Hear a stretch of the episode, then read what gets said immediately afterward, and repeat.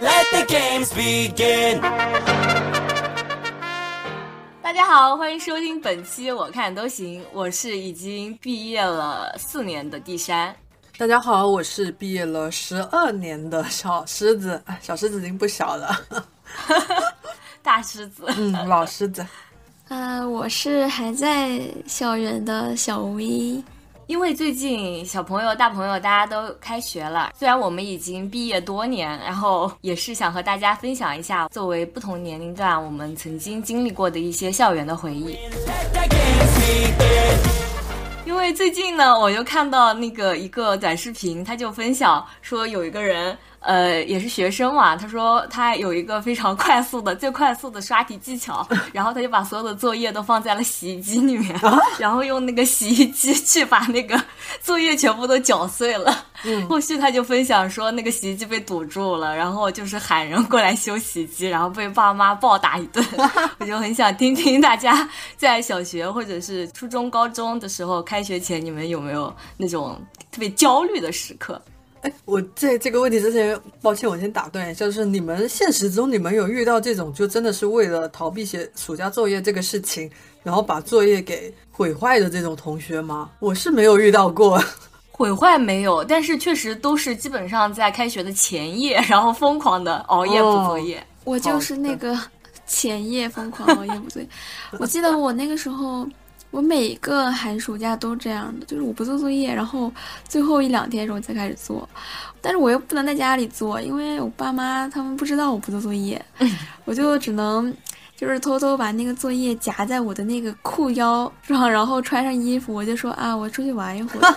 然后我就在楼下的那个，我们楼下是有那种就是架空层的嘛，然后我就在楼下的那个架空层里有一个石凳，我就坐那儿写，然后写完写差不多了，我就又回去。哎，那你这写的速度也挺快的呀，两天就能写完。对啊，你这么快就能写完的吗？也不是啊，就是哎呀，其实小学作业它就是一大本嘛，然后我一般来说就乱写，我就不管它对还是错，我就懵。其实感觉老师好像也不会检查，仔细的去检查你寒假作业写的质量情况。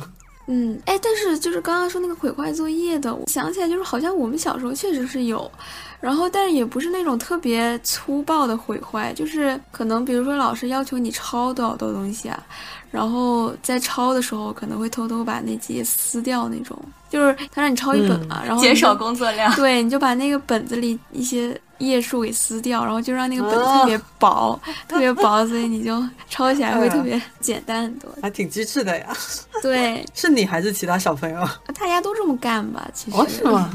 哇塞！我发现我们那个年代的孩子还是太过于单纯了。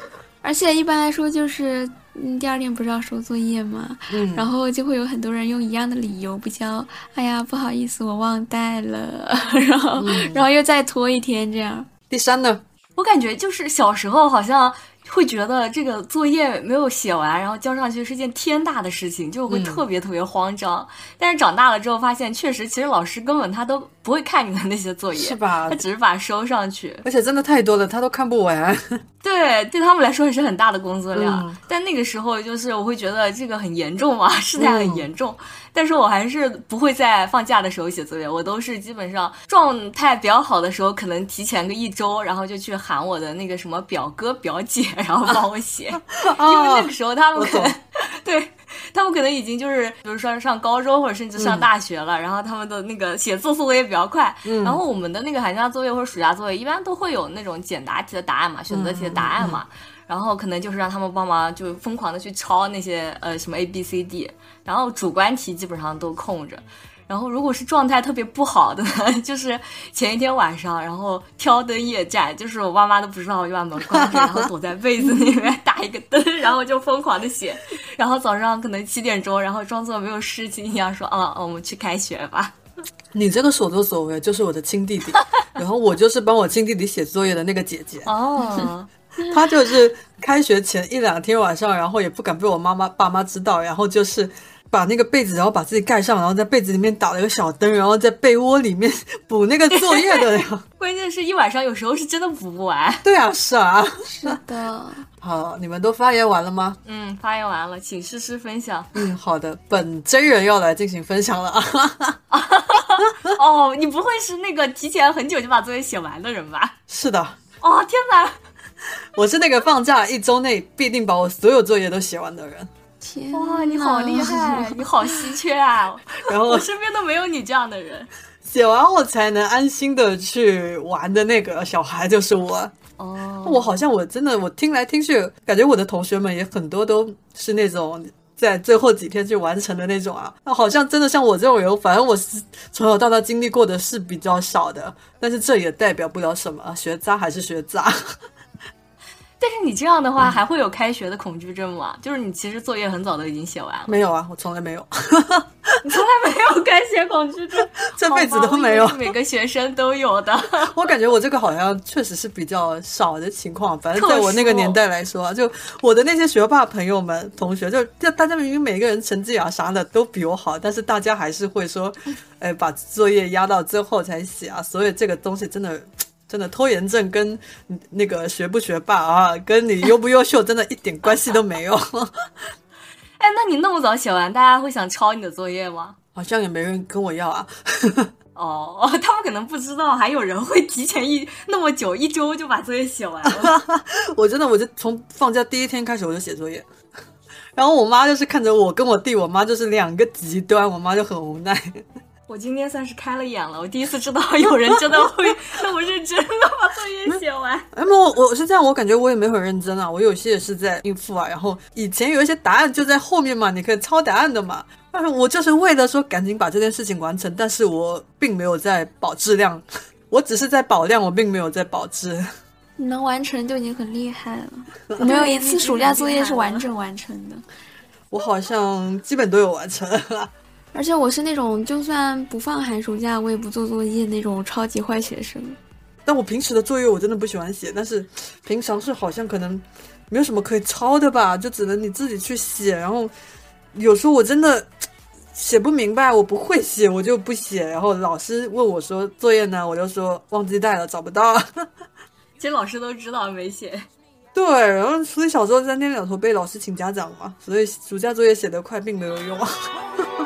But you took the time and you fixed every part. 可能大家不管是在呃放假的前一周写完，还是在最后一天写完，都是关乎到我们这个放假的快乐。那你们就是在童年的时候，呃，放暑假一般都会干什么呀？因为我们其实年龄差的也挺多的，就看看我们玩的东西会不会有很大的差别。哎呀，小 V 先来吧。最年轻的人先来。对，我记得我最小的时候，呃，小学吧，然后那我的暑假就是在家看电视，然后我们家有特别多那种碟，就是什么花园宝宝呀，呃，那种什么天线宝宝呀这种碟。但这种也还好，最常看的其实那个最老那个版本的《喜羊羊》。最老那个版本的喜羊羊，为什么这句行，对我来说都是很年轻的产物。这句话对我来说好打击？就是因为那个喜羊羊，它不是有一个最早的版本嘛？然后最早的那个版本肯定就是画质啊这方面都没有那个新版的要好，但我那个时候就只有那个那个版本的。我那个时候就是跟我哥哥每天就是在家看，然后他有一个台，啊，他有两个台专门放动画片的，所以我们就这样反反复复看，看到就是嗯，最早版本的那个喜羊羊，我跟我哥哥每一集的剧情都知道，就是你看电视已经看有点想吐了，然后但也不知道该干什么别的，你就只能在那看电视。我就记得就是那个动画它会有广告嘛，就是他可能给你播一两集就开始放广告，有一个广告就是那种什么你答题。然后就可以获得很多什么公仔呀，那种什么礼物。他每次出那个题都特别简单，然后就说让你打那个电视上面的那个号码。我觉得那个应该是最早的电信诈骗吧。哦，哎呀，等一下我再说，你这说起来我想起来了，对，那个就是我们每天都能看到那个广告，它会一直在放。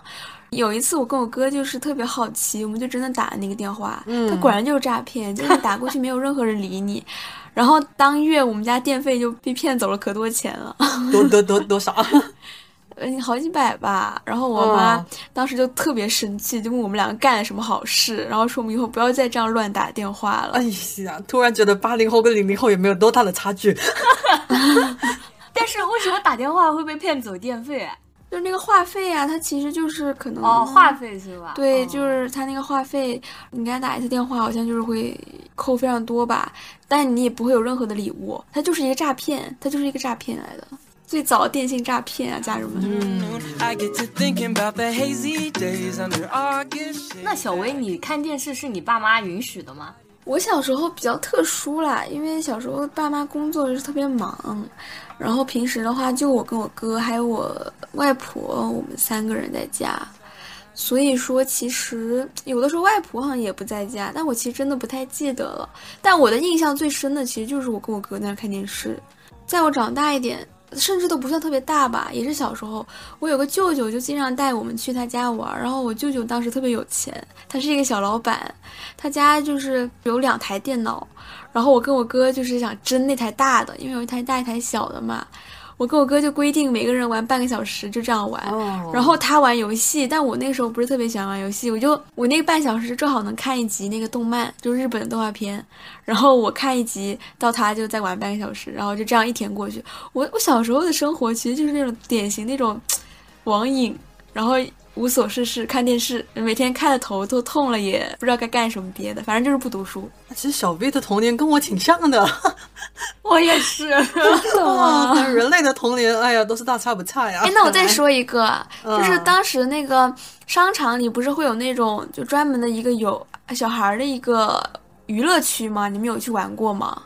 就是就是它是呃会有门票是吗？对它，它会、嗯呃也不算，就是一个室内游乐场感觉。然后嗯你要光脚进去，就是里面就是那些软软的气垫啊什么的，然后会有一些关卡，你给他一张门票，你可以玩一天。然后我小时候，我舅舅就带着我跟我哥哥还有我表妹，我们三个人就每天就在那个游乐场里玩。天呐，那是我小时候的梦想。反正就是一直去都是那一个地方，但是你就是怎么玩都玩不腻。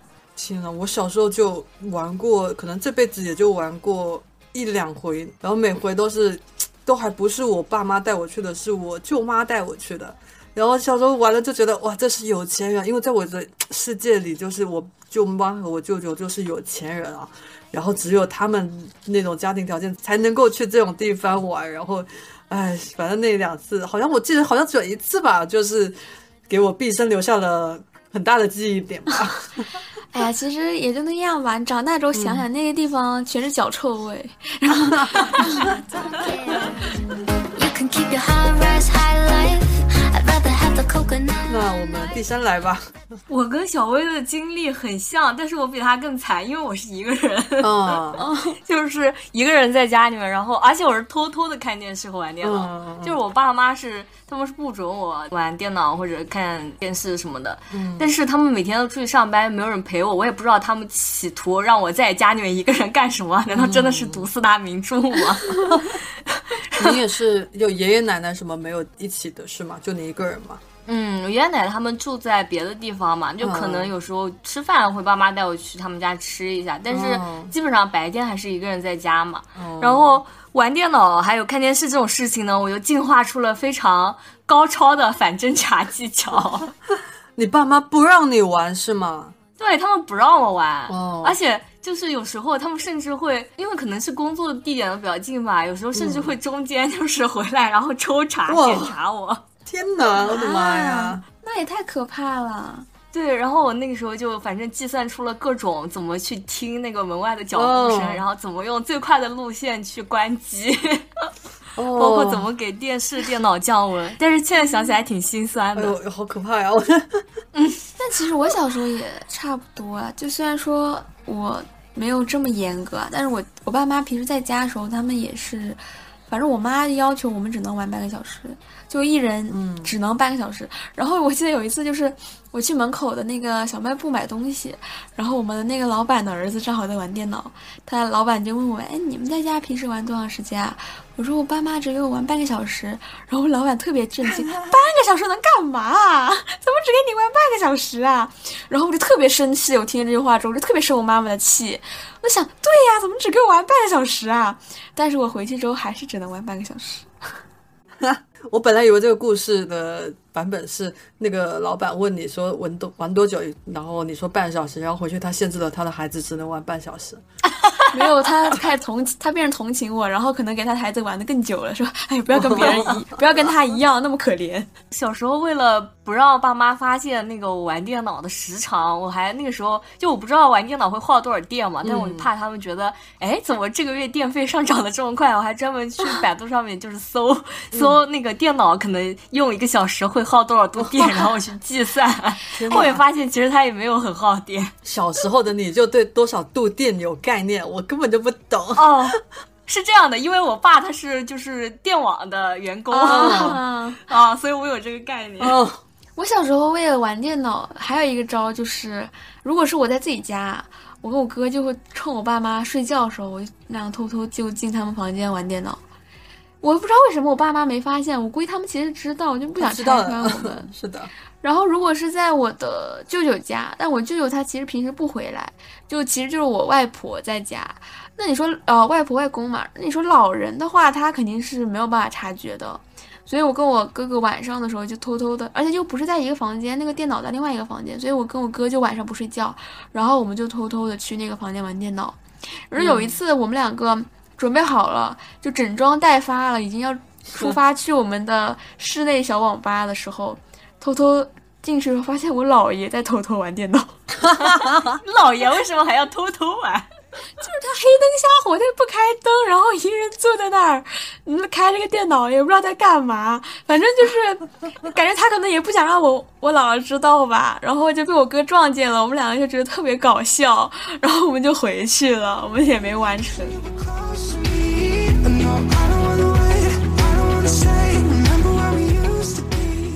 哎，那第三，你小时候你看什么电视啊？电视，我那时候看那个《快乐星球》，呃，哎，我也看，哦，我听说过，我不知道是什么。就是它是一个科幻连续剧，然后哦现在剧情也记不太清楚了，但我就记得它好像有个钥匙，然后拿钥匙敲那个什么电脑上一个键，然后他就给到那个快乐星球。然后我小时候看那个电视剧，我真的信了，我以为只要我有一个钥匙，我真的可以到那个快乐星球。然后我就想特别想搞到那把钥匙，然后我就在家里面拿各种钥匙去试，能不能敲那个键，然后去那个快乐星球。嗯，然后我初中的时候吧，可能，然后那个时候就是一个暑假追完了几百集的《火影忍者》，哦，火影忍者，哦，那个时候就是我开启我二次元的大门，然后就看《火影忍者》什么的那种动漫。哎，你们小时候看过《还珠格格》吗？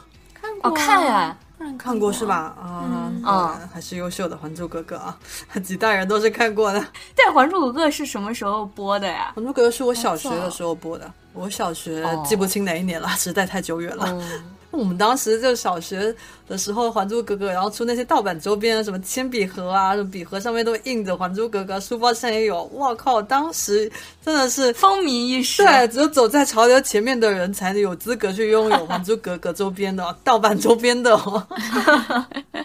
那诗诗呢？你的童年 本来我以为说跟你们俩年纪相差比较大嘛，以为童年可能会差距很多，但听下来其实大家的童年好像也都差不多。我的童年也是看剧，然后玩电脑啊啥的。但是我妈可能从小到大对我们两个，对我跟我弟弟是比较放养型的，我们家是不会说限制看电视啊什么之类的。然后小时候我看的最多就是 TVB，哎，我小时候也是，哎，我这个是等到我长大后，就可能来了杭州后，我才知道，不是所有人家里都有 TVB 的。我以前以为说所有全国各地到处都有 TVB，然后后面才知道是广东省才最先开始有 TVB 的吧。对，后面也才知道说像，其实像我小学我就在看很多日本漫画了，就比如说像，呃，像皮卡丘啊，什么数码暴龙啊，什么网球王子啊，什么足球小子啊，这都是那个对之类的，都这些都是 TVB 播过的。然后还有对像对对灌篮高手啊，都是 TVB 播过的。然后我是等到这些年来到杭州之后，跟这边的人沟通了，才知道原来他们。看到这些日漫的时候，可能都已经是他们高中啊、大学啊的这个时候，并不是从很小的时候就开始接触日漫了。所以就是广广东的小孩还是相对接触日本动漫的时间会比较早一点。然后就记得小时候，反正就是各种看了很多各种的日本的动漫，然后都很喜欢。呃，最喜欢的应该是皮卡丘了，还有数码暴龙。然后除此之外，就是我们当时除了 TVB 之外，还有另外一个也是香港的电视台叫是不是叫亚洲电视还是叫什么？我忘了。它是播什么？我都没。听说过。它当时有一部很著名的剧叫《我和僵尸有个约会》，哦，那我好像都没有看过。可能你们这个年代人可能没没听过，但是我们当时那个我那个年代就是很火啦。然后它有三部哦，然后那个也是小时候就经常跟我弟弟一起追更的一部戏啊，还有像小说什么《陀枪师姐》啊之类的啊，可能你们都没听过啊，这些都是我们、嗯确实 对，这些都是我们这个九零年代左右的人啊，八五后到九五九九零左右吧，可能我们小时候看 TVB 就是看这些内容。然后我还记得小时候就是刚刚小贝说家里有很多碟啊，就我们当时也是，就是会买那种。我我们那个年代家里还有很多人有那个 CD 机啊，什么 DVD 机啊，然后就放碟嘛，把把那个碟放进去，然后就电视上可以播嘛。然后以前家里就是有好多碟，然后那会碟还是可以租，然后租完可以去换的。然后我们家里有很多那个，我忘了那个系列叫什么名字，就是释小龙和郝邵文他们两个很小的时候演过一些，我忘了是什么少林寺还是什么，然后反正就是在寺庙里面的一些电影，呃，新乌龙院吧，好像是，就那一个系列还蛮多的。还有林志颖啊，当时也是跟着他们一起拍的。然后那个时候施小龙和郝邵文，哎，你们认识这两个人吗？认识啊，认识的。那时候他们也很小，可能就是跟我我看的那会，我也在上小学，他们可能也在上小学。然后他俩那时候小时候老可爱了，然后就看了他们很多各种各样的电影，这个也是我童年非常开心的一些呃观影的经历嘛你。说的这些我都没看过。对这这些个，就是比较有特色、有地方特色的，这好像就是广东。这个可能也不是吧，可能一个也是年代比较久远了啊。嗯，哦，然后还有小时候也是看很那个 DVD，我们家还有最多的另一部是《猫和老鼠》。啊，就我我家也是，我家也是。我现在想起来，我都不知道我为什么能看那么多集，而且小时候《猫和老鼠》真的是百看不厌。然后你后面你想想，你现在想一想，感觉看来看去都天天就是猫在追着老鼠一直跑，一直跑，然后好像没了，你 完全想不起来任何剧情，然后就不知道小时候为什么能够看那么多。嗯，说到这个剧，我就是记得，就是当时那个 TVB 他们的那种日本动动画都是粤语嘛，嗯，就是它不是日语原声的，对对对都改成日粤语，对，然后然后名字也会改一下。对名字也会改，然后我当时看最多的是那个数码宝贝吧，嗯，对我也很喜欢。对，然后就是特别喜欢看，而且我除了就是日本动画，还有其他的台，比如说就是广东自己的电视剧，像那哦个外来媳妇本地郎对，外来媳妇本地郎这种，我都对小从小看到大。对对，外来媳妇本地郎也是一个小时候经常追更的一部泡面剧。对啊，特别喜欢看哦。但外来媳妇本地郎其实我还好，但是我看《七十二家房客》真的是看特别多，特别喜欢没看过。然后他们一般来说就是下午会开始播嘛，正好是在吃饭的时候，然后你就吃晚饭的时候再看那个，就特别下饭。啊，然后我还想补充一个点，就刚才小 V 不是说有在电视上什么打个电话，然后电话费就没了吗？我小学的时候也干过这个事情。就我小学的时候，就 有一段时间我们就流行那种电视点歌，然后就是它你能够点那种呃，它就像在 KTV 点歌一样，就比如说你呃点一个什么。男明星、女明星、男团、女团，然后顺着那个名字 A B C D E F G 那种顺下去，你可以点某一个嗯歌星出来，然后进入的他们有什么歌，你可以点了出来，然后就播放他们的 MV 嘛。嗯，然后我小时候就是我对韩团的那个 的那个启蒙。对启蒙，就是看那个点歌台的那那些我才认识的。当时我人生中第一个追的团叫 H O T，不知道你们有没有听过啊？我知道，我知道，但是他们确实是好老了。嗯，对，但是我当时哇，上小学的我，我当时看到那段时间，因为那那会他们特别红嘛，然后我当时看完后我就非常震惊，就是你当时对。嗯，那么那样的一个视视觉也好，然后对那种歌曲类型好，然后包括说那会韩团，我我也不知道韩国男团是不是初代的，像男团整齐划一的那种跳舞啊，各方面好，反正从小学的我看着都非常震惊。然后我那会就是也经常偷偷的去点那个歌，就是去点 S O T 的各种 MV 去看。然后直到有一天，我爸就说，这个月电费电话费为什么四百多块啊？你知道，在我小学时候四百多块电话费啊，巨款啊。然后我爸就跟我妈，然后他俩研究一顿，然后就把我跟我弟叫去问了一下哦。然后他当时还可以点动画片的片段，我弟就喜欢点动画片的片段，我就是去看男人。然后呢，我爸妈就教育了我们一顿，然后就不让我们跟我们说不能点嘛，然后后面就没有了。哦，但是你的追星爱好从此就延续了下去。是的，对的，就是从初代开始追球体，然后后面就慢慢到了 Super Junior，然后在后面就慢慢到了这样这样。嗯，然后小学时候不是刚刚也有说，可能去哥哥姐姐玩比较多嘛，因为我是有两个关系比较好的堂哥，然后那个这两个堂哥他们是亲兄弟啊，然后小时候就我跟我弟弟就经常过去他们家玩，因为我们两家住得很近嘛。然后我的哥哥们他们比我大还蛮多了，一个大我六岁，一个大我九岁。然后呢，以前他们就是我们小学的时候，我们家里还没有电脑，他们家已经有电脑了。然后他们就在那里玩，他俩很喜欢玩格斗游戏，就像什么拳王啊什么之类的。然后我也是小学就呃看着他们玩，然后跟着他们一起玩。那其实那时候自己根本就不懂得怎么玩，就在那瞎按，然后按了按了，有时候就觉得说，哎，自己不知道怎么莫名其妙赢了，就很开心。然后现在想想，应该是哥哥们在让着你。然后还有小时候就有那种任天堂以前很老的时候有那种我不知道叫什么游戏机啊，我忘了，我不知道代号叫什么。然后它是需要插一个游戏盘插在那个机子里面，然后这个机子连在电视上才可以玩的。嗯好像那个东西还蛮贵，但我不知道什么。然后，然后以前就看着我哥他们家有各种各样的黄色的这种游戏盘，然后就玩什么游戏就就要插上去，然后就在那里看着他们玩。哦，然后我小时候还有一个挺特别回忆，就是我哥哥他们，我这两个哥他们会叫很多同学去家里经常玩，然后我就在从小在家里，然后看着。各种各样的哥哥，看他们玩，然后，然后他们他们也不跟我玩，我就在那里默默看着他们玩，然后我就觉得嗯很开心，然后可以有一群哥哥。啊，其实我感觉就是像这种光盘呀、这种 DVD 呀什么的，我小时候也很正常哎。我感觉可能这种东西大家也不会有很大区别。我感觉虽然都说什么零零后怎么，但我觉得可能是要从零五之后才会有特别大的变化。但是其实好像零五之前。也小时候也就那样，也什么都没有。你你其实也就只能看一点什么碟呀，然后什么，可能也就是剧，有的剧会新一点。但是你像现在去对比的话，那也都是很老的剧。你像那个《巴啦啦小魔仙》，我小时候也看，然后那它现在也是特别老的剧了。啊，巴啦啦小魔仙就是，哎、我觉得还是我们小时候看的东西比较好。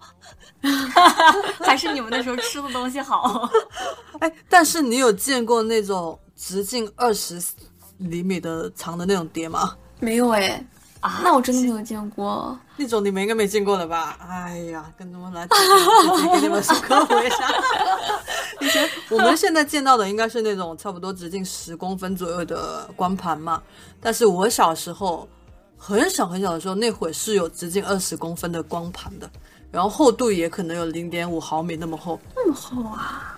那会儿家里有这种大光盘的，据说都是大户。嗯感觉有点像那种黑胶。哦，对，就是黑胶的那个 size，但是它不是黑胶，它就是光盘。然后小时候我妈是很喜欢听邓丽君的歌嘛，我小时候也是听邓丽君的歌长大，所以基本上好像她的歌我都会唱。然后那个就我妈就有很多各种各样的那种二十 cm 那么大的一个邓丽君的那种各种专辑在放在那边，但是我到现在我也不知道那是正版的还是盗版的，没有概念。那那个前小时候是有视频吗？有也是有 MV 出来，有 MV。哦，嗯，这么高级，我只知道小时候，我很小时候好像先是有那个叫 VCD，然后后面嗯就慢慢都淘汰了，变成了 DVD。嗯，对对对对对，但你说的那种我真没见过。那种那种好像也叫 VCD，我不是很确定。放那个大的碟的机器跟那个放 VCD 和 DVD 的，好像是可可转有一个机器是可以，哦对，它好像是可以共用的。我印象中，哎，挺怀念的。我小时候还有一个挺好笑的经历，就我哥哥，我那两个哥哥不是我们那边的，算是有点小混混的感觉吧。然后就小学有一次，我妈就不知道有什么事情，然后没有办法去带我，然后就让我哥去带我。结果我哥，我那时候好像是读小学一年级吧，然后我那个风风火火的哥哥带着他五六个同学。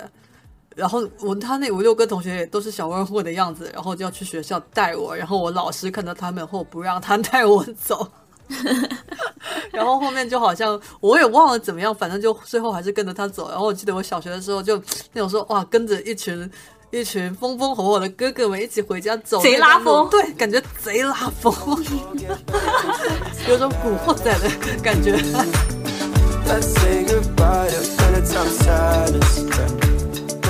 说到就是去外面玩，我小时候有一个特别不好的，就是经历，就是我小时候跟我们小区那帮一一样差不多大的小孩儿，我们特别喜欢去玩火，我们特别喜欢就是烧那些什么信别人信箱里的一些纸啊之类的。哦，对，因为我们小时候的那种的爱好。对，就是小时候那种信箱嘛，铁的，然后它会就是在这个单元门旁边镶着一大块，然后一格一格的嘛，我们就会中间它是有那个缝隙的，我们就把手伸进去勾那个纸，然后把它勾出来，就可能可能确实是一个非常非常不好的事情，因为很可能你把别人特别重要的一些信啊之类的就给烧了。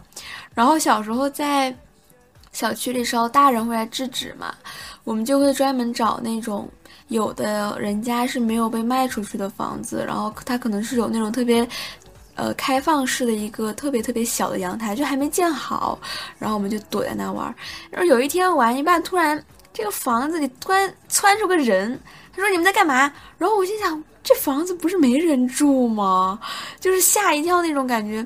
然后后来才知道，这房子它就是正好就有人搬进来，然后我们在他家，就是等于说在他家里玩火。哦，玩火，对，小时候特别爱玩这个，就哎特别危险，也特别不好。哎嗯，那就这个话题，我们也来延伸一下。大家小时候还有玩过什么比较离谱的 事情吗？离谱的。对，我没有特别离谱的，但是就是有这种恶作剧，就是喜欢在那个小区里面疯跑，然后就按别人家门铃或者敲别人门，哦，我小然后时候敲了，也然后就干过。你这是一个 i 人应该干的事情吗？我觉得我小时候可能是小时候艺人。对对对，哇，我小时候特哀。哎，我发现你其实，在小孩的时候是没有羞耻心这个概念的，就你哦不管干什么，你都我小时候羞耻心，我有我太羞耻了，我有我不行，真的吗？那可是，哦可是我觉得在我很小的时候，我确实没有羞耻心的，就是我不管干什么，我都不会去在意别人的眼光。啊，太好了！我长大之后就会开始特别不一样，就长大跟小时候真的差别特别大。天哪，太好了！我我多希望我小时候是一个没心没肺的人。哦，天我小时候特别有羞耻心，就是因为我妈也不给我吃那种什么小卖部的辣条，然后我我也跟我同学是偷偷去吃，吃完后我就心里面感觉哦，我特别对不起我妈。啊，我妈，我也是，我是我是等到我大学的时候离开我妈，我才第一次吃到路边摊。啊，你妈不给你吃路边摊？不给我吃，我妈从小都不允许我们去外面吃什么东西。然后我记得我小学有一次，就是小卖部门口，呃，不，小学门口不是会有那些小推车，然后就有一些铁板烧啊什么的嘛。然后当时我同学请我吃了一根紫菜，我才刚放进嘴巴里，我妈就出现在我面前，给了我一巴掌。啊！然后就从小就有一个阴影，就是就觉得说外面的东西是不能吃。然后等到我读大学的时候，我看着我的同室友们，我们一起出去玩，然后我们室友他们可能就在路上买买一些什么玉米啊，或者什么肠啊、烤肠啊之类的，然后他们在路上边走边拿着吃，我不敢。我觉得说不可以这样，然后我觉得这样会很羞耻。啊，其实我觉得这样不好，因为我感觉就是如果你这样子过度的去压抑的话，反而会报复性的，对吧？就是长大了之后，你有能力自己去选择这些的时候，嗯、但我，但是我就记得那个心态还蛮明显，就直到我有，呃，我在大学的时候，就突然，你我也不知道这心态怎么转变的，就反正我就尝试了一下，边走边在路上拿了东西吃，然后我后面我好像就某一刻我体验到这件事情好像也并不是一件很过分的事情，然后就觉得说。嗯，慢慢的接受了，然后后面也觉得说这是件很愉快的事情。就这个大学的这个心态的转变，我现在记得还是蛮明显的。我有一个经历跟你很像，就是我我们应该是有一次学校是排一个什么节目吧，就可能是过节，然后大家表演节目，然后我们那个是要一起排一个合唱的节目，然后就跟我妈说，我说我放学要迟一点回去，然后结果其实那天我们没有排练，然后大家就出去在那个外面小卖部买那个什么炸鸡排吃，啊 然后我在那边吃的可开心了，我妈过来接我，然后看到我说：“你跟我说你在排练，没想到你在这边吃炸鸡排。”然后就因为这事儿念叨我好久。唉，同一个世界都是同一个妈呀。I love Paris in the rain. 我突然想到，你们小学的时候，呃，不是说小学吧，就读书的时候，有没有什么就是比较有代表性的潮流风向指标之类的东西？因为我突然想到，就是我们小时候不知道，感觉记得好像是四五年级吧，突然之间一时流行起的那种一种书包，然后那种书包是，呃，我要怎么形容呢？就就是它是两根绳子，然后你背在肩膀上，然后它就会那个口袋会自动收起来，就是束口袋。嗯我要怎么形容呢？就是就是束口袋，它就叫束口啊啊袋。啊啊！现在好像大家都很常见啊，但是在我们那个年代，就是突然之间小学那个就变成一个风向指标了，然后突然之间好像学校里有那个书包的人都是走在潮流的前线的孩子才拥有那个书包，然后其实你放眼过去，背那个书包的。款式啊，图案其实无非也就是那两三种，但是你有的话，但凡你拥有，你就很厉害，你就能得到很多人的羡慕。啊，你们读书的时候有没有这种，就是突然出现某一个事物，然后这个事物就是走在潮流的前线的这种案例呢？我小时候有一个那种铅笔盒，嗯就是它那个铅笔盒特别高级，就是它表面看起来是一个很普通的方方的一个小盒子，嗯但是它上面有很多小按钮，哦然后就是你每按一个按钮，就会可能在侧边弹出一个小盒子装橡皮的，然后前面弹出一个是放铅笔的，然后右边弹出一个放手的，就是有很多小机关，哦然后那种我感觉还挺高级的啊，。我小时候还有一个呢，但是是那个没有那么像后面它又有什么按钮啊什么，它就是方方正正的，然后是那种有公主图案的，而且我记得它那个铅笔盒它不是那种纯硬的，哦，对，它上面会有点软软的。对，有点像气垫一样的那种感觉。对对对对对对，我就记得，我像我读小学的时候，就是我们就是那种很普通的，就是铁皮盒子吧，然后可能上面就印个简单的图案，然后我也忘了是什么时候，我就看到我的弟弟妹妹们，他们就用了你们说的那种，嗯，很高级的铅笔盒，然后我我还印象蛮深，就是我当时好像都震惊了，我说啊，铅笔盒怎么可以如此高级？然后我还记得有一个是可以变成一只汽车的啊，哦，这么高级。对，特别高级，就跟变形金刚一样的，然后，哎，哎，那这个我记得就是那铅笔盒是不是自带一个卷笔刀呀？哦，对对对对对。啊，对对对可高级的真，然后里面你那些笔啊，它还有一个笔套，就你那些笔，它可以一个一个套在里面，然后规规整整的啊放在对对一排。对对对，哇，我小时候小学哪有这么高级的铅笔盒了？你们那个还会变小汽车呢。啊，没有，我说的不是我啊，是我后面的我的后辈们了，就你们了。就是那个铅笔盒放在桌上，就感觉倍儿有面。哦 的，你越重越有面。对，是的，是的。嗯我小时候就是有一个特别，不知道你们有没有听过啊？就是有一种鞋，它是下面会带一个轮子的，我知道就是那个轮子它可以收起来，然后也可以放出来，但是它还是会有点突突，就是你走路它声音特别大。然后你那个鞋不重吗？我不知道重不重，我没有过。就是它有一个轮子，但是它不是那种完全的一个轮子，它就是会露出来那么一点，但它可以让你滑行，就你可以滑，你也可以正常走路。然后你走路的话，那个轮子它敲到地上的声音会特别大嘛。如果我们当时就是。有那么一批就是时尚弄潮儿就已经有那种鞋了，然后他们就故意在走路发出特别大的声音，然后走着走突然就滑一下这样，然后但是后面那个鞋子好像也没有在卖，好像可能是因为它有安全隐患吧。但是我记得我小时候就看那些特别羡慕，因为我觉得那鞋太酷了，就没见过这样的鞋还能滑的。你说的时候，我满脑子都是一首歌，叫《我的滑板鞋》。摩擦摩哎，擦，那都已那也好老了，那那个也挺老的了，其实。暴露我擦我年龄。在这光滑的地上摩擦。哎，又暴露了一首很老的歌。呃我想说一种就是不是任何的呃东西或者怎么样，就是小时候你你们肯定也经历过，就是他们特别流行把那个裤腿就是竖起来，就是它有那种特殊的卷法，然后你可以像一个束脚裤一样那种卷起来。就是它本来裤子是直筒裤嘛，然后它通过一些特殊卷法，它把那个底下那个口给拉紧了。嗯嗯嗯，对，我晓得了，是的，有印象，有印象。对对对，然后或者就是要么就是把那个，就会有些女生她会把她那个校服改短，就是它本来是长的，然后它改成那种中短款的。我小时候我是把我的裤子校服裤子去改成喇叭裤，我初中的时候，然后怎么改啊？就可以加一块布，反正去做衣服的那个地方，那个那个阿姨就她也经验很好了，然后就会帮我们改。然后高中的时候呢，就变成紧身裤了，就流行紧身裤了，然后又把那些宽的校服裤又又去改成紧身裤了。哎，你们的校服都是什么样的？不是那种运动套装感觉的吗？黄的，是运动套装，校服可丑了。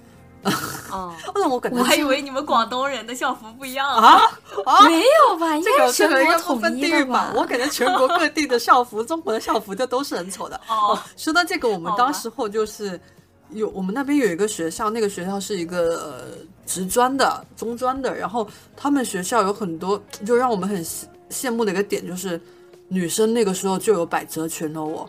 我们那个年代，哦他们校服就有百褶裙了，我觉得特别好看，就很有点像现在的 J.K，有一点啊，嗯，呃是呃对，就是日式的那种风格。然后在我们那个年代，哇，很多女孩子都想放弃高中去那里那个学校读书，就是因为他们的校服太好看了。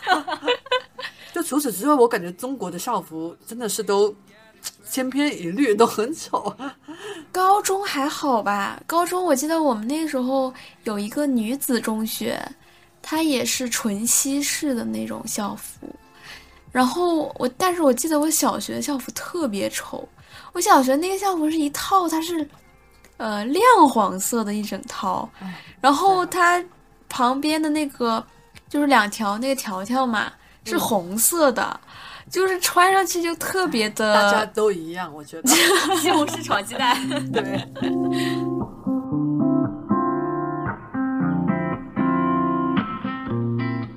刚刚说到那个校服，就是大家有没有那种不愿意好好穿校服的经历？好像大家都很喜欢把那个校服的那个肩膀就是垮下来，然后垮到那个手上面，垮下来那不是露肩了吗？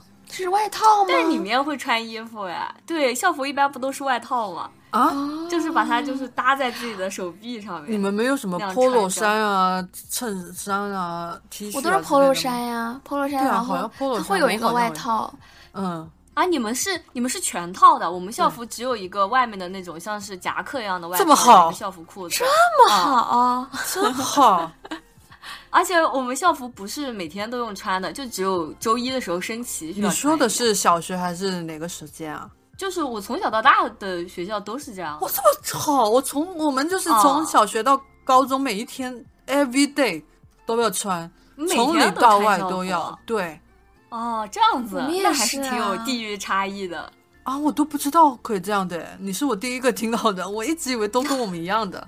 我们是只用周一穿，然后而且我们的校服裤子都不用穿的，就基本上穿一个那个夹克外套就可以 那。你们到底有什么校服的痛苦回忆呀、所以其实也还好，虽然它丑，但是只用穿个半天。我妈一直都在说，就是给我跟我弟买的校服钱都买了很多。哦有些时候就小孩就是长个长得也快嘛，就可能你小学读一个学校，但是你要买的校服也要持续的买。嗯，然后像我这种，我小学读了三个学校的，过一个学校换一个学校又买新的校服，有吗？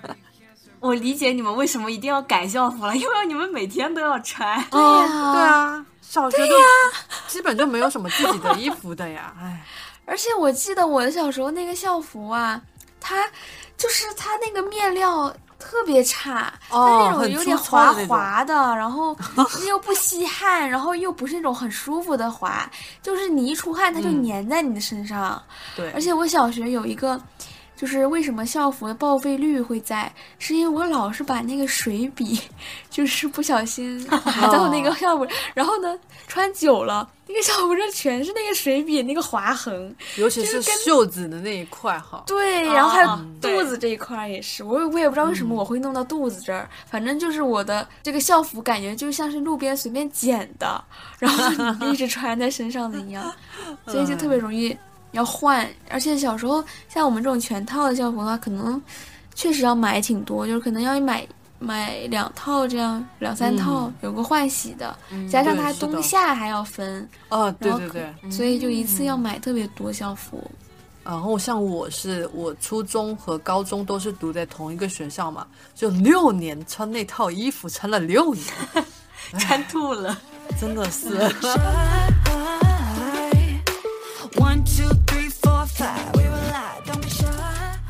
应该有包过书皮啊，包过啊，包过。的，就是我在前几天最近不开学季嘛，然后我同事说给他的小孩买书皮，然后我才知道说哦，原来现在小孩还在包书皮啊，我以为现在小孩老早不包了，然后我就问我那个同事，我说包书皮的意义是什么呢？然后他就跟我说，就是防止那个书皮弄脏了啥的啊。然后我后面我回想了一下，我说我小时候包书皮的意义就是在于这个封面好看，然后为了炫耀，然后根本就不懂什么是为了说防止那个那个封面脏了什么的。那我现在想想，封面脏了，证明我学习我学习的很用功，我天天蹂躏这本书。天天翻书，对啊，是啊，体现我很用功啊。然后包书皮也是开学前的一个乐趣啊。就我们小时候就嗯，一开始都是买那种像礼品纸一样的。然后就大家嘛，开完学后就会在相互攀比，说，哎，你的书皮长什么样子，我的书皮长什么样子，还有那个包书皮的方式啊，谁包的好看，谁包的不好看。我记得我小时候包的可溜了，包的可好看了。然后我现在都完全都想不起来书皮应该怎么包，但记得小学的时候就是双面胶啊，在哪个位置贴，然后那个刀子在哪个位置割，都都很、都很有一套的。很讲究。对，然后不知道到什么时候起，就好像就变成那种塑料的，就直接你一个套进去就塞进去就行了，就你完全不需要去经历这个打磨的这个过程。然后我就觉得那个很没趣。我还记得从流行那个塑料的时候。那时候已经流行了，但是我还是坚持那个手工包书皮的那种。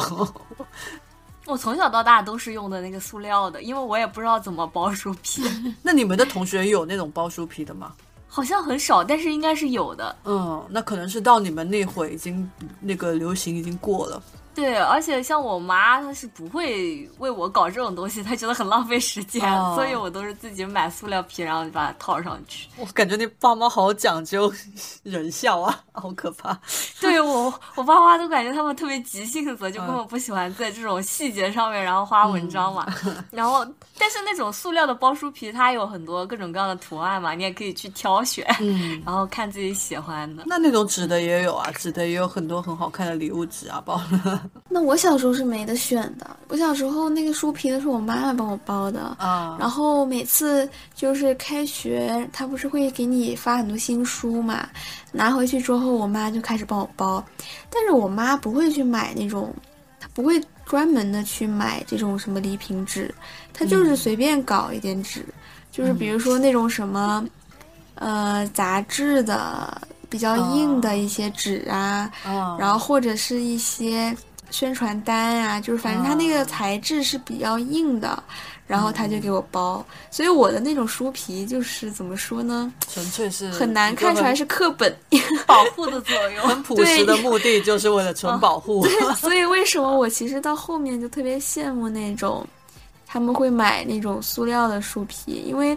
我觉得特别好看，但是我反正也无所谓，因为我也不读书，我就这个这个跟读不读书真没什么关系。所以我也不是特别想保护我的书，然后我就随便了。然后，但我其实也有买过塑料书皮，然后我记得塑料书皮它在文具店，它会就是各种尺寸，然后它会放在一个专门的地方，嗯，你就在里面挑你想要的图案，因为它就是它外面其实还是塑料的，它就是翻开来里面那一面是会有一些动画的一些图案什么的嘛。然后我就也也有买过，不过我记得印象最深的应该还是我妈妈给我包那个书皮。嗯，因为太丑了嘛。对，也不能很也不是很丑吧，反正能用就行，能看就行。嗯，我还记得我们小时候还有那种专门的标签贴，是让你贴了你包的那个书，然后让你写什么语文、数学、英语这样子，这种让你知道你那本书是啥书的那种贴子。嗯，我我现在就是我有时候给朋友们送礼物啊，然后我都还很喜欢说自己去听亲自挑那个礼物的那层包装纸，然后再享受这个哦包装的这个过程。我感觉跟我小时候喜欢包书皮应该是有影响的。真的哎，真的，这个人的性格好像就是在那个时候有慢慢的养成。像我就是，我会觉得这个礼物包装，它不是马上就要被他撕开吗？为什么还要包装？就直接拿回来给他就好了。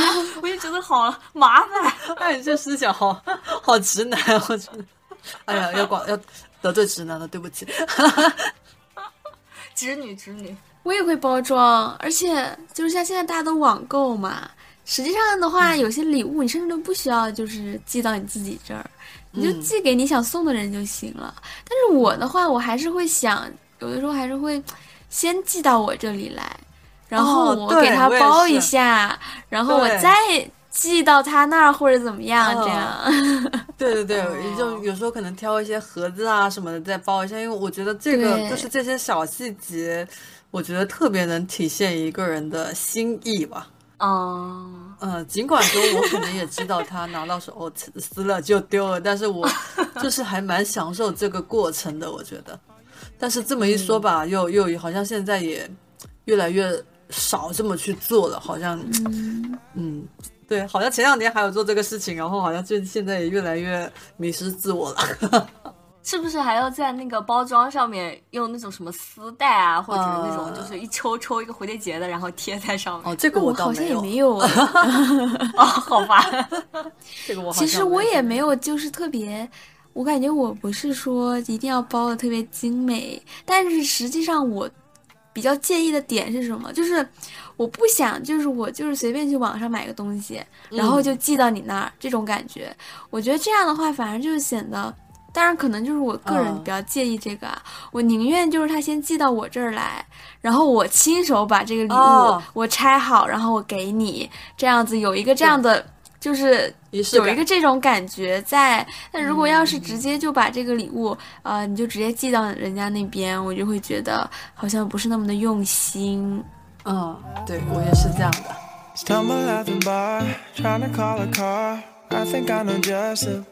我小时候就是我小学毕业的时候，还很流行一个东西叫同学录，你们知道吗？知道啊，那那必须同学录知不光道小学，我初中、高中应该各有一本吧，但我不知道扔哪了。现在哦，我只有小学写过同学录，哎，我以也只有小学啊，我以为后面都不流行了，所以刚刚小 B 说他知道的时候，我还是比较惊讶的我到高中还在写，啊。高中怎么还在写啊？对啊，高中怎么的？我觉得初中就没有了。对啊，初中我也没有了。就你觉得小学、初中、高中的同学录有区别吗？那肯定是有的呀。小学的时候你能写啥呀？就写什么以后一定要还来找我玩哦。那高中的可能就比较更加真情实感一点吧。我我努力的回想一下，就是我印象中我小学的同学录好像就是那种里面有那种，比如说你喜欢什么颜色，喜欢吃什么，好像会有这种问题，哦然后让你对对对回答一下对对对，哦对，哦哦，好的好的，行行，哎，突然觉得也没有那么，八零后和零零后也差不多嘛。对，啊，天啊！可是可是为什么这个东西到到小兵这一代还有啊？就我现在想想，这个东西就小学填的时候感觉意义时代的眼泪。对，嗯然后感觉这个事情特别有意义，特别有纪念意义。但是你后面你想一想，就是好像你这个东西填完后，你小学毕业了，然后你上了初中，遇到了另一群同学，你根本就把以前那群人抛之脑后了。然后这个东西 也基本上就没有再翻过了啊。反正我是这样啊，我不知道你们是不是这样。而且其实我发现我不是那种特别有这种集体的人，集体感的人。嗯就是我，我对这些同学啊什么的，我都没有什么感情。然后就是给他们写，我可能也不是特别的知道我应该写什么，但是我又特别羡慕他们有同学录，然后我也必须要有，所以我也去买了一本。然后给他们写。嗯但是我其实也不是很在意他们到底写的什么。记得小时候就是哇，感觉好像班里每个人都有一本，然后假设你班里有五十个人，你就得写五十张。啊，我突然想想，这工作量也是蛮大的。哎，所以就是他们那些主观题，不是主观发挥的部分，很多人都是写什么开开心心、快快乐乐，然后那个开开心心还是设计的什么花体的那种。哦哦，你这么一说，我想起来，我以前我特别喜欢买小贴纸，然后我就记得我每次我给别人写，我都会把那张贴的花里胡哨，然后自认为自己很有 很有很有很有什么很有才华，很别具一格。那我那个时候写同学录的唯一意义，就是为了让我暗恋的男生去写。哦哦，对，哦这也是一个很好的那个。那写完后后面有什么进展吗？没有啊，就都毕业了，还能有什么进展呢？哦，是你说的是小学还是哪个初中还是高中？初中吧，应该是。大家还洋洋洒洒写了很多那种话，就是写了可能就一整页纸都写满了，写什么啊刚认识你是什么什么样的，然后后面发现你是什么什么样的。哎，我也 我也有被写过这种，就是刚认识你怎么怎么样，然后后面发现你怎么初中吗怎么样？没有，我只有小学写过同他只有学哦我小学，我也是啊。那你们小学、那高中呢？高中写啥呀？高中、高中我都不太记得了。高中可能都没有用那种同学录了，可能就是拿一个笔记本，然后就给别人写，就是说有什么想对我说的话，然后写一写。我现在听起来我觉得好尴尬啊！高中我也觉得好尴尬。突然有点鸡皮疙瘩。哎，但是其实，哎呀，算了，哎呀，真的好尴尬呀。毕竟，毕竟高中你想想也十十七岁、十六七岁了是吧？也不小了，还在搞这种东西。对啊，那我高中的时候，我们毕业的时候就校服上面大家就找自己喜欢的同学，没有签名签啊名签名。对对对我那件校服好，可能现在还在老家。我记得我我印象中应该是没有扔的，因为嗯，跟高中的同学我当时还是玩的比较好的，虽然好像现在也没怎么联系了。嗯，哎我，感觉我现在跟以前的同学都没什么联系了。我也有时候想想，就是都不知道他们现在人生的进展怎么样了。就有时候可能，呃，非常偶尔去参加另外一个同学的婚礼，然后就听到他说，哎，那个同学他已经有二胎了，我就特别哦震惊。我都不记得我同学了。呃，我也是，有时候他们跟我说哪个同学哪个同学，我在想这人谁啊？我现在已经是到了，就是我高中同班同学是谁，我都不记得了。对我有时候会把初中和高中同学都记混，我就知道他是我的同学，但我想不起来他是我初中还是高中的同学。我现在就是初中的话，我可能呃能记得一个，因为当时关系会好一点。然后像小学的话，那是一个都不记得了。但是那个，那你记忆力确实有点差呀。我我小学我也不记得。是，高中我就可能、哦，我其实有一个有几个关系特别特别好的朋友，就是高中同学，但是除了他们，我就真的其他人我没有什么特别大印象。然后大学的话，大学我也不知道我们班上有谁，就反正我也不知道。你这还在大学，你都不知道你们大学同学有谁？哦，对哦，你还在大学，是你跟我还不一样，我已经大学毕业十几年了，我忘了。我现在是真不知道，就是因为我们现在这种大学，它这个班级的这个米定义，其实就是能有一个组织的意义，就是能把你们这些人聚在一起，然后好给你们吩咐事情，但是没有想让你们去社交，就是因为可能大家课也不是说在一块儿上的，各选各的那种。而且像我们学校比较特殊，我这个专我这个专业的话，就是说它大一的时候是一个大类，然后你大一的时候还要再考一次试，就是你再考的这一次试就决定了你之后的细分的专业方向。所以我的我的班级其实是换过的，然后到后面又开始合并啊，怎么样的？我的那个同学都不是特别的稳定，所以你根本不知道谁哦都有谁。就是现在大学可能都是这样吧。不不不，我觉得这应该是比较特殊的情况。据我了解，大学应该不是你说的这样，大家还是应该都还是只有我们这样挺友好的。但我上大学的时候，其实虽然我们可能很多课是重叠的，但是我跟很多大学同学也不太熟，可能熟的也就那么几个人。哦、那我我这么一说也是，但是我是大学都在不务正业，在追星。我是我们班真的是我是很后知后觉的，就当时我们班有一个男生和一个女生，就是两个人都是走在潮流的前线那种。我们大学他俩就有两个人分别都染了一顶金毛啊，然后嗯，就他俩，我突然有一天在食堂里面吃饭，然后看到女生把头靠在男生身上，我很惊讶的跟我室友说：“哎，他俩谈恋爱了。”然后我室友说：“人家已经谈了很久了，谈了几个月了。”然后等到很久很久后，我跟同跟跟我的室友们我说：“他俩是不是分手了？”然后我室友他们跟我说：“他俩已经分手多久多久了。”就是我的那种反应就是慢到离谱的那种，因为我根本就没有关注我们班上发生了什么事情，就是跟我隔壁班的、跟我们宿舍还有跟我隔壁宿舍的人比较好诶，其他的我根本就没有在关注。你就是两耳不闻窗外事，一心只想追星。对，是的，对呀、所以要有的人，像我爸妈，他们就是特别，呃，对大学这种同学之间的友谊，他们就是特别印象深刻的，所以就老有人跟我们说什么。哎呀，这个大学同学不应该才是你一辈子的好朋友吗？嗯，就什么，哎呀，你这大学的同学里面总会有你这一辈子都会，呃，是好朋友的朋友。而且还有一个比较功利的说法，说你大学里的同学是会关乎你可能刚毕业后的几年内吧，一个哎，也不止刚毕业后啊，就可能你之后吧，出来社会后，很多人脉资源都是要从大学里面去获得的，这个是比较功利的说法。哦，那这个好像我还真没有怎么考虑过哎。但我反正听的最多的就是说，大学才是你能够找到，就是说一辈子都是好朋友的这种关系。我对这样的一些说法，我是真的没有什么共鸣，就因为我都不认识我大学同学都有谁。好吧，我是觉得，就是你人生在哪个阶段，那就哪个阶段陪你的人，呃，都是缘分吧。就你在不同阶段，就会有不同的人出现，不同的人陪伴你过的那个阶段，就很多我来来往往，我在在我这个年纪看来都是很正常的事情。嗯，是的。就虽然说你现在不跟他们联系了，但是他毕竟也就是你们有共同度过的很愉快、很美好的时光，就那一段时光有就够了。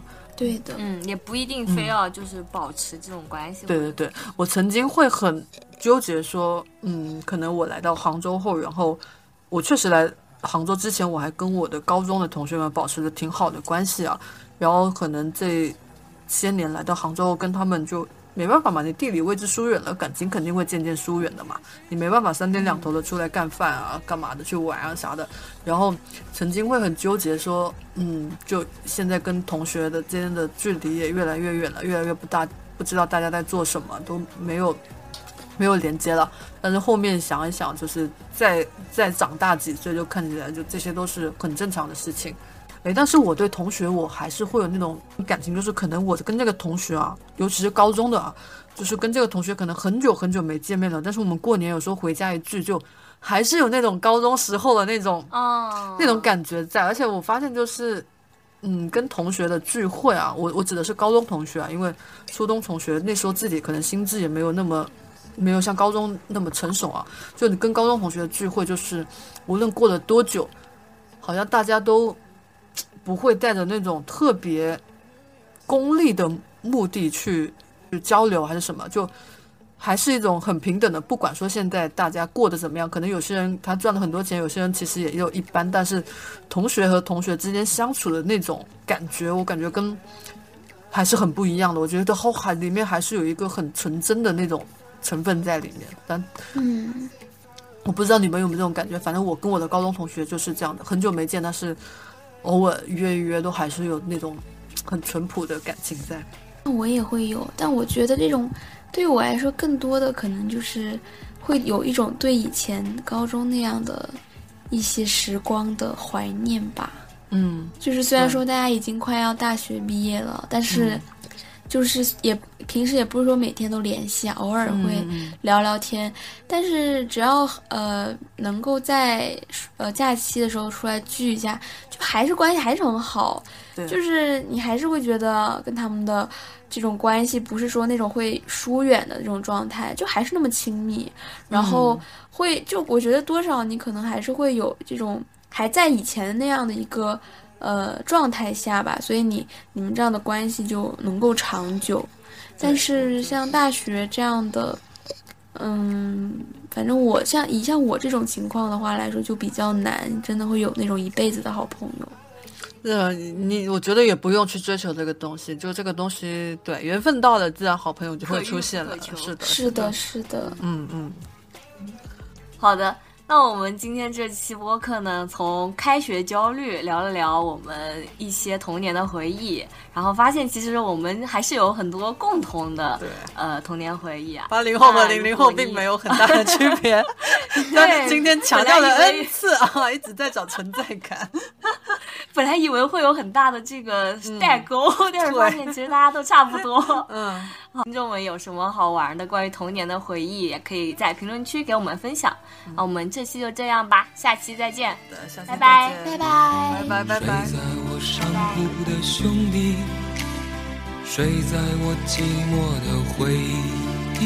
那些日子里，你总说起的女孩，是否送了你她的发带？你说每当你回头看夕阳红，每当你又听到晚钟，从前的点点滴滴会涌起，在你来不及难过的心里。